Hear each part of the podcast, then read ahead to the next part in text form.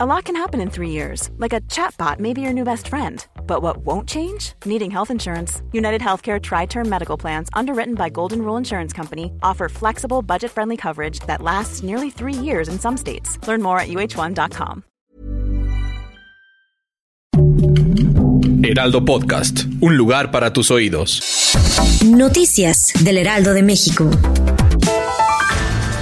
El presidente Andrés Manuel López Obrador se reunió con el exsecretario de Gobernación Adán Augusto López, quien expresó su rechazo de regresar al gobierno federal. El mandatario no quiso dar mayor detalles, pero que tiene otros planes. Asimismo, también se reunió con la exsecretaria de Economía Tatiana Cloutier, con quien sostuvo un encuentro. Al salir de la reunión, negó a la prensa que se haya platicado acerca de su regreso al gobierno federal.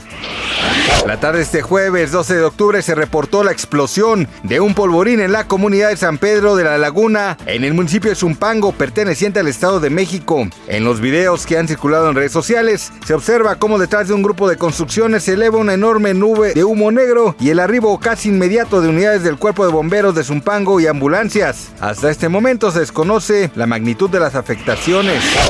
Y recuerde que si usted desea tramitar su pensión bienestar por discapacidad, deberá presentar los siguientes documentos. Identificación oficial vigente CURP. Acta de nacimiento legible, comprobante de domicilio no mayor a seis meses, certificado de discapacidad emitido por alguna institución pública de salud, así como un teléfono de contacto para dar seguimiento al trámite.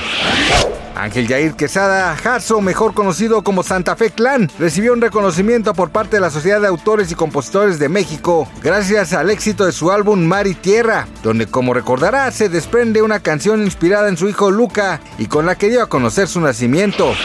Gracias por escucharnos, les informó José Alberto García. Noticias del Heraldo de México.